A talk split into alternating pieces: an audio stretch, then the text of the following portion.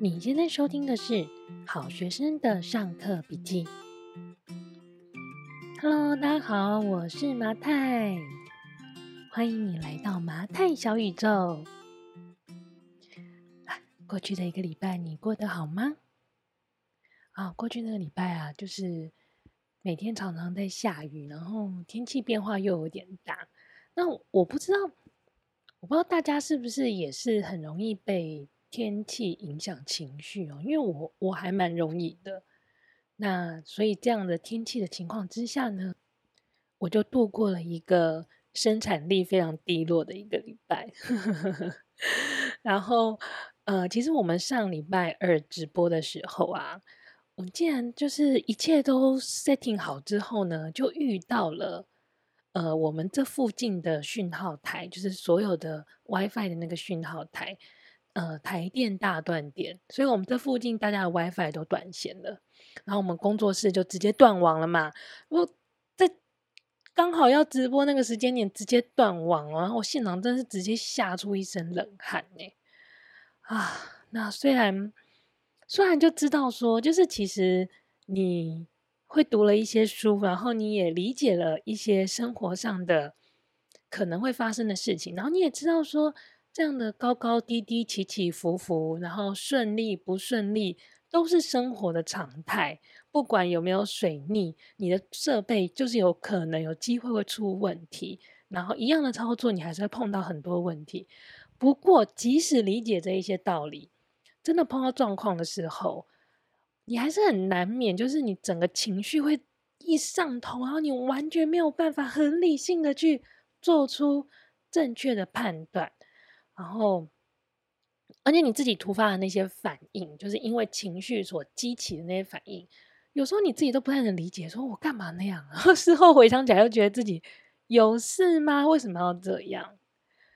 然后我事后就是，呃，回想了一下，就是我在那一天我们直播出锤的时候，然后我。因为我其实有点好奇，我整个情绪的变化是怎样，然后我就很仔细的回想我那个当下我的心情的变化，我那些念头是怎么样转换的呢？那我就发现说，我第一个就是发现线路有问题，怎样都连不上线的时候，我当下的第一个感受，我当下的第一个感受呢，是非常非常的着急。因为我会觉得说，诶，我们都跟大家说好，我们九点要直播，然后我现在就是我从八点五十分的时候发现问题，然后我就是整个十分钟一分一秒的过去了，然后我们看来就是没有办法呃准时的上线，然后我就会觉得天哪，我我对所有的听众，我对大家是有承诺的，然后我对于我承诺的这个时时间，我会非常非常非常的紧张，我会觉得。准时是很重要的事情，然后我觉得这是一个很重要的一个责任吧，所以我对迟到这件事情呢，呃，非常的紧张。其实不只是直播，我其实日常生活就是一个对于迟到是非常紧张的。诶，我不知道有没有人跟我一样哦，就是，呃，不是每个点都会让你的呃肾上腺素激发的这么快，可是我对于时间是否准时。我非常非常非常在意，而且我是对于别人迟到，呃，经过这几年的磨练，已经没有那么有感觉。可是我对于我自己不能迟到这件事，非常呃要求非常的严格。好，所以我在直播的那时候出问题的第一个念头，其实是糟糕了，我没有办法准时，没有办法准时这件事情呢，让我很紧张。然后第二个呢，是我。因为我在操作设备的时候，我其实大概知道基础的操作，可是我第二个念头就是，会不会我漏掉了什么一个非常简单的步骤，然后只是我个人粗心漏掉了，然后我没有发现，所以我一直不断的去回想、去检查我到底哪里有没有做错，然后因为我其实是很容易遇到问题的时候，我会觉得。完蛋了，一定是我的错，一定是我没有做好。我会很直觉的先，就是很严重的责备我自己，然后我也不想要。我觉得那个很严重的责备自己呢，其实是一种我觉得蛮隐藏的蛮好的一种自卑哦，就是我会觉得，天哪，我要是被发现我犯了非常低级的错误，我身边的小伙伴是不是觉得我是智障？会不会觉得我很笨？我一定会瞧被瞧不起，我一定会被当做是没有用的老阿姨。就是你的内心在那个状态之下，你就会有。你平常都知道那个念头是不应该出现的，可是，在那个状态之下，你就会一直不断的责备你自己，然后觉得你真的是全世界最笨的人呢？怎么会这样的事情都做不到？你都我其实我到现在在重新我在回溯我当时的心情的时候，我都知道这些念头是不应该存在的，可是，在那个当下，我没有办法控制我自己，深深狠狠的责备我自己。即使那些话，就是在事后你自己回想起来，都觉得自己蛮可笑的。但是当下你就真的是会很紧张，然后你的所有的反应呢，都是来自于你的情绪，都不是来自于你的理性。那当时呢，跟我一个非常大的对比呢，就是陶迪，我的伙伴陶迪，因为我的伙伴陶迪呢。他在那个当场呢，他其实就他第一个念头是去想解决办法，所以他有先跟我确认说：“你觉得这件事情有办法在九点之前解决吗？”我说：“我觉得没有办法，而且我觉得快要迟到了，我非常的紧张。”他就说：“好，没有问题。那我现在呢，先去社群里面，我们有一个 Line 的社群是，呃，每个礼拜会。”通知大家说我们的直播的内容是什么，然后大家有问题可以在那个社群上发问，然后直播之前我们也会透过这个 Line 的社群来提醒大家的。好，那呢他就说，那我先去社群里面跟大家讲，我们遭遇了一点技术的困难，我们会延到十点开始我们的直播。这是他做的第一个动作，然后第二个动作呢是，呃，我就跟他说。我有透过测试网速，因为我发现好像开网页的动作有点慢。我说我有透过测试网速的 网站，想要了解我们的上呃下载跟上传的情况，可是连测试网速的那个网站都开不太起来，所以我怀疑是网络的问题。所以他第一时间呢就联系了呃我们的我们家里环境所使用的网络的公司。然后，并且就立刻安排明天早上来，呃，工程师会来现场做维修。然后呢，我们也现场就立刻决定说，我们要呃试试看使用手机的五 G 的讯号，看是不是可以维持整个直播的品质。他就非常非常冷静的针对所有我们遇到的问题提出解决的办法。那我就跟着他的步调，然后慢慢的把心情。回到了比较平静、比较理性的状态，然后当然就所有事情，就算出锤成这样，也是有办法，就是缓缓的度过嘛。那虽然就是那天直播就变得可能是时间的关系或怎么样，就是呃来现场的人数没有那么的多，但是我们还是顺顺利利的关关难过关关过 的把这件事情、把这个工作完成了。那其实啊，就经历过这个事情啊，呃。我就非常深刻的体会到情绪滤镜的这个概念。那情绪滤镜这个概念呢，其实是我最近呢在看一本书里面提到的。我最近呢在读，就是呃，Robert Green，就是罗伯·葛林，呃的新书，叫做《洞悉人性与现实的三六六权力法则》。这本书非常有趣哦，它叫三六六权力法则，是因为它每它等于是每一天，一年三百六十五天，加上二月二十九号，所以是三百六十六天。每一天呢，它都给你一个金句，然后给你一个概念。这个概念呢，是让你可以去掌握你在生活中面对，比方说，呃，职场环境的权利，或者是你要怎么去游说别人，你怎么处理你的人际关系，你怎么处理跟你自己相处的关系。的关于生活方方面面的一则小故事，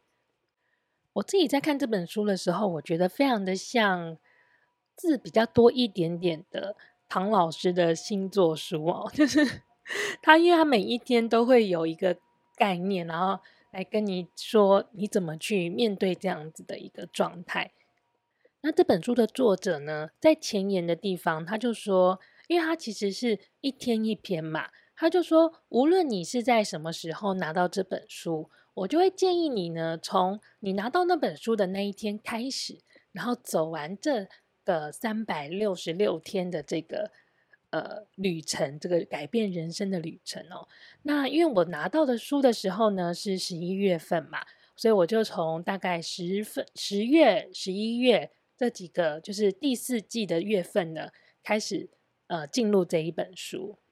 那很凑巧的是，这本书的十月份呢，它的主题呢就是搞定所有的情绪。然后它的十一月份呢，它的主题呢就是跟掌握你的理性是相关的。所以呃，我自己呢刚好刚读过这一段，然后回过头来去想我自己在面对。呃，工作上的挫折，以这个礼拜来说，是直播上出问题这件事情的时候，我呢是怎么样子去应对这些挫折？然后这本书呢又带给我什么样子的概念？我可以来好好的去思考一下，我这一次是怎么应对的？那未来如果我有类似的情况，我可以怎么样去调整我的应对方式哦？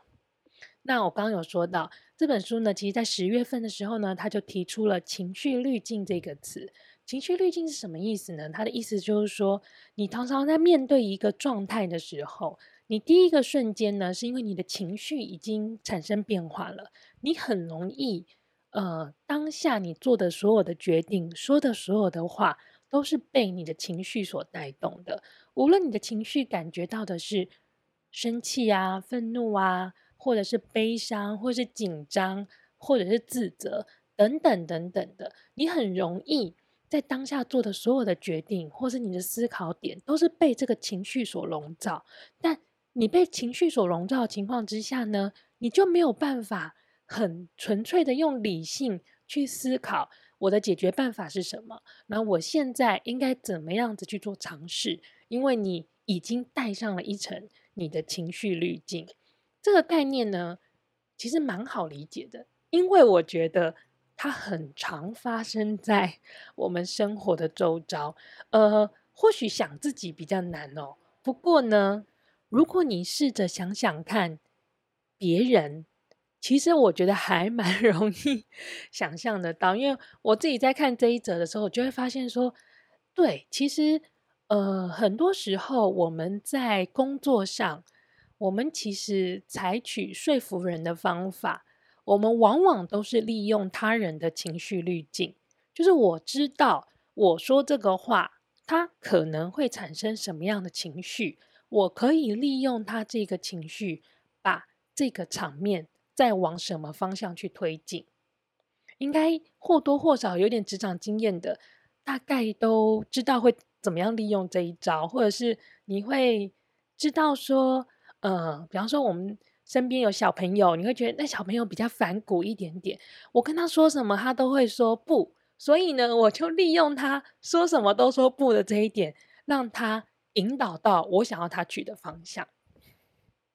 这样听起来好像很容易操控别人，那本来就是人跟人之间互动，或多或少都有这样子的假设，然后这样子的一个很有趣的一个切磋的一个状态嘛。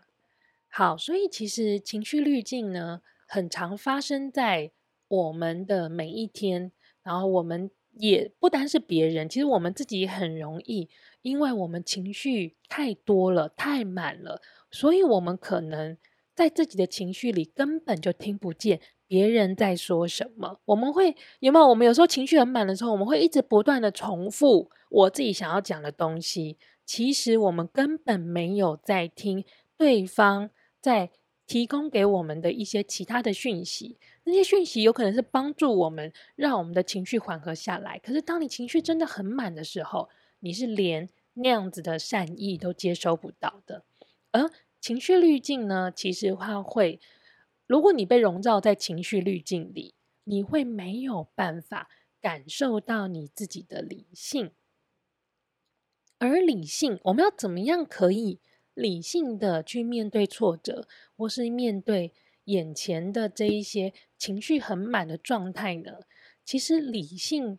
呃，你有办，它有点像是一个技能了嘛，就像你训练你的肌肉，你把肌肉训练好了，你其实就很容易可以使用它。理性也是哦，理性就像你的肌肉一样，理性的根源呢，其实来自于你的自觉，你自己能不能知道，很清楚的知道你的状态是怎么样？你越能够清晰的了解自己的状态，你越有办法在挫折发生的当下维持理性，然后去做一个比较 reasonable 的一个判断。为什么来自于自觉呢？嗯，回到我刚刚那个直播出错 的那个例子哦，其实我 supposedly 我是对自己操作整个系统的流程，我应该要有。很明确的自觉，知道自己的呃整个流程是否是正确的啊，或者是我其实对它的掌握应该是足够的。可是因为我没有，我不确定，我不了解自己对于这整个系统、这整个操作的平台的掌握是否是足够的，因此我在一个自觉不够的情况之下，我就很容易失去理性，然后去往一些很负面的。想法里面去偏差，因此我的情绪情绪滤镜呢，就可以很大程度的去影响我的判断。好，那么其实，在一个充满情绪，然后不够理性的状态下，我们在面对挫折或是面对一个冲突的环境的时候，攻击就是人的本能。人其实天生都是有攻击的倾向的，为什么我们会攻击别人呢？大家有想过这个问题吗？因为攻击呢，完全都来自于，呃，我想要保有我的力量哦。其他其实来自于对于自身力量的不自信，因为他没有办法感受到我现在到底拥有些什么。我不确定我有多少的底，所以呢，我要透过攻击别人的方式来保有我现在所拥有的东西。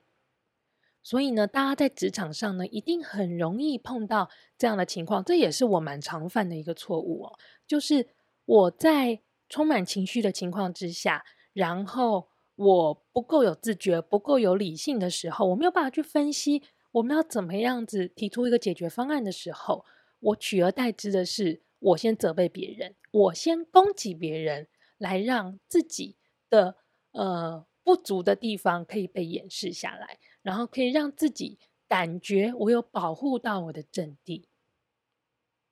好，那在这本书里面呢，它除了告诉我们以上呢三个你在面对挫折、面对冲突的时候可能的一个负面的一个反应状态的时候呢，它在同时呢，它也提出了一个提醒哦，就是啊。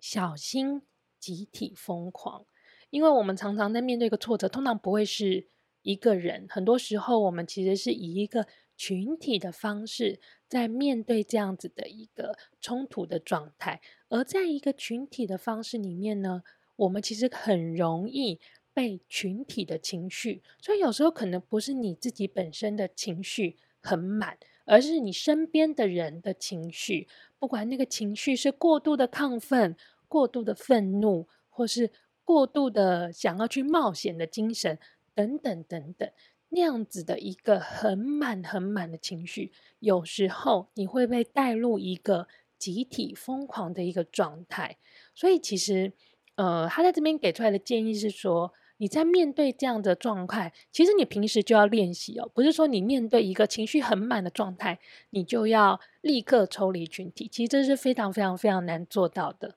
而是你平时呢，就要开始练习，你要能够适时的练习抽离群体，然后创造你自己。虽然人是生在群体之中，但是你有你自己独立的一个精神的空间。即使在身边的人都在情绪非常高亢的状态之下，你有没有办法回到你自己，回到你的心，回到你的理性，去做出属于你自己的判断跟选择呢？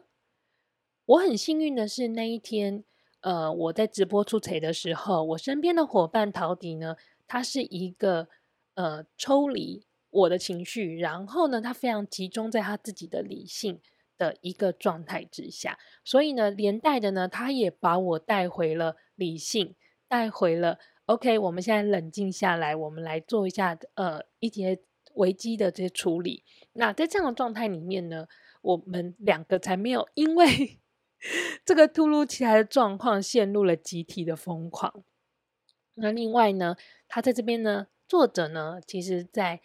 十月份这关于情绪的这个议题里面呢。他也提出来一个呃提醒哦，因为呢，我们前面讲的呢都是面对挫折或是面对紧急的状况。不过啊，其实呢，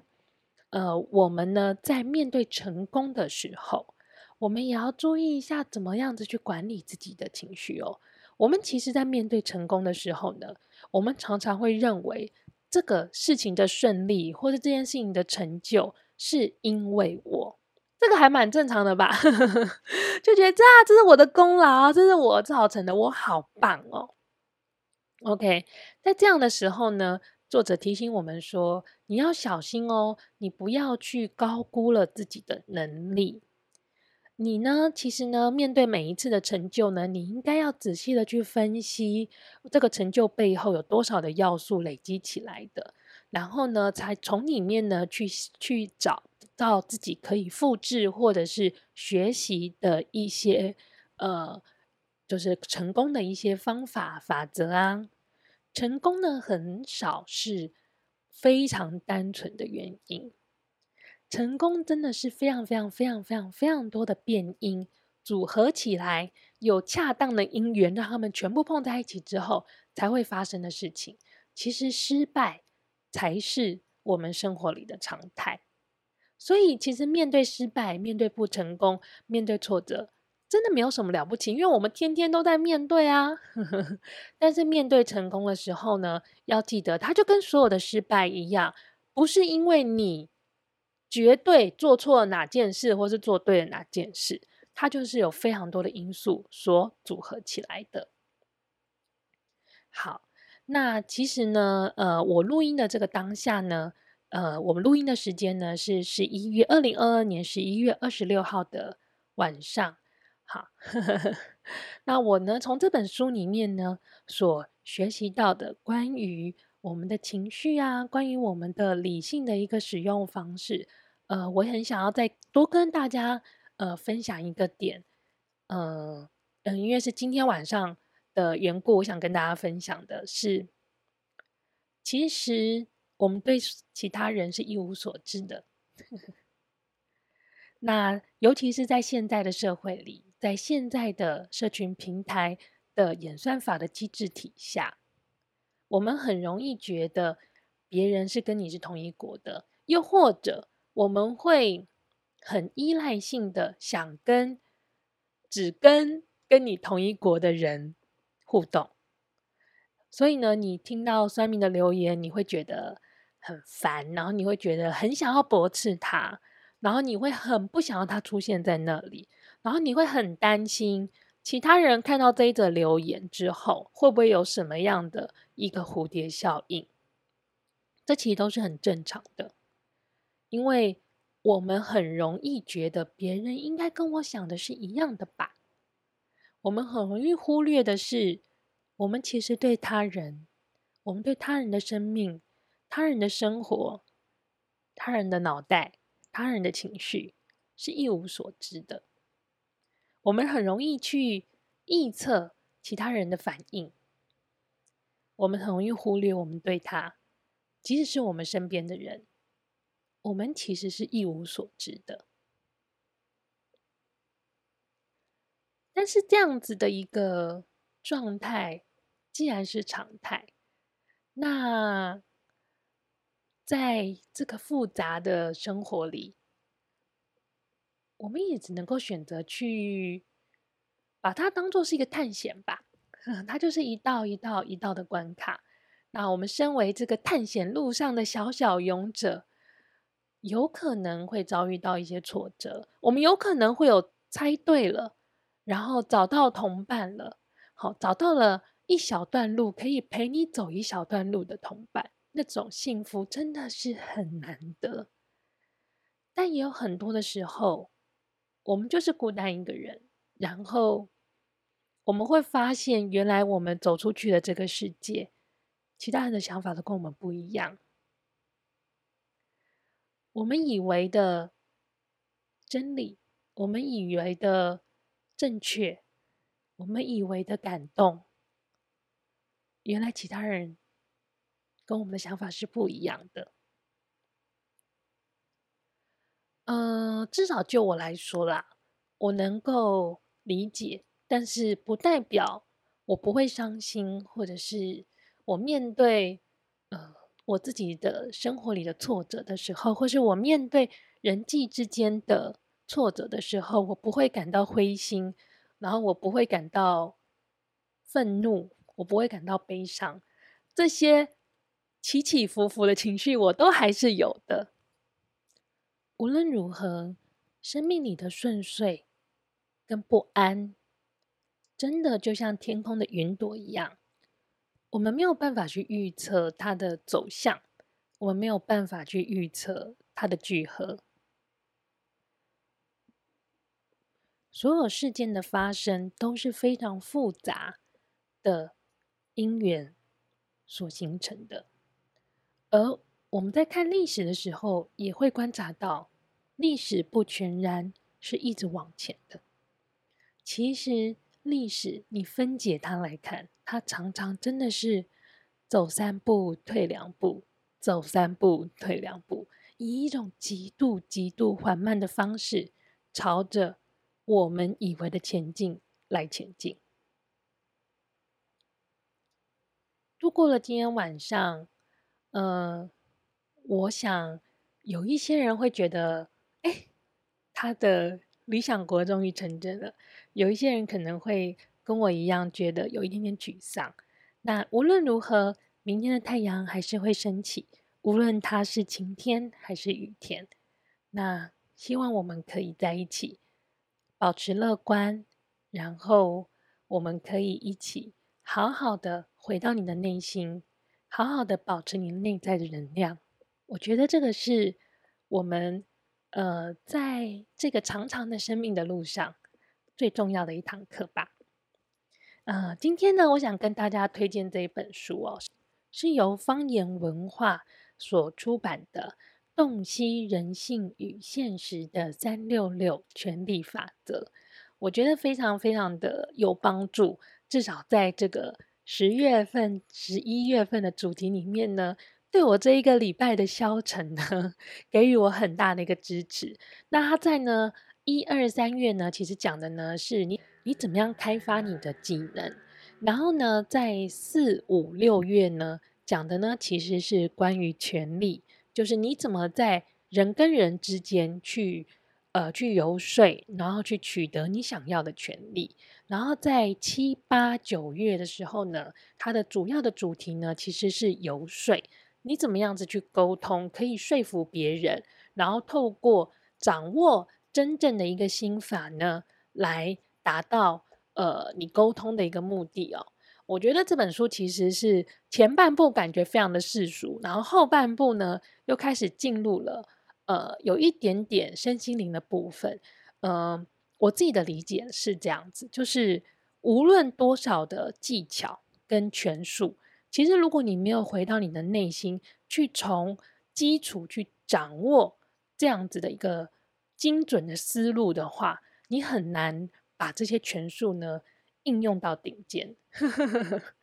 总而言之呢，我非常的推荐这一本书，那我也会把这本书呃相关的资讯跟购买的链接呢放在说明栏。如果有兴趣的朋友的话呢，可以就是。呃，了解看看哦，因为我觉得这本书对我来说帮助非常的大，那也在此呢推荐给大家，也希望大家呢今天听完之后呢，打起精神来，我们一起努力的迎向下一周吧，我们一起加油吧。我们今天的麻瓜小宇宙就到这边喽，我们下周见，拜拜。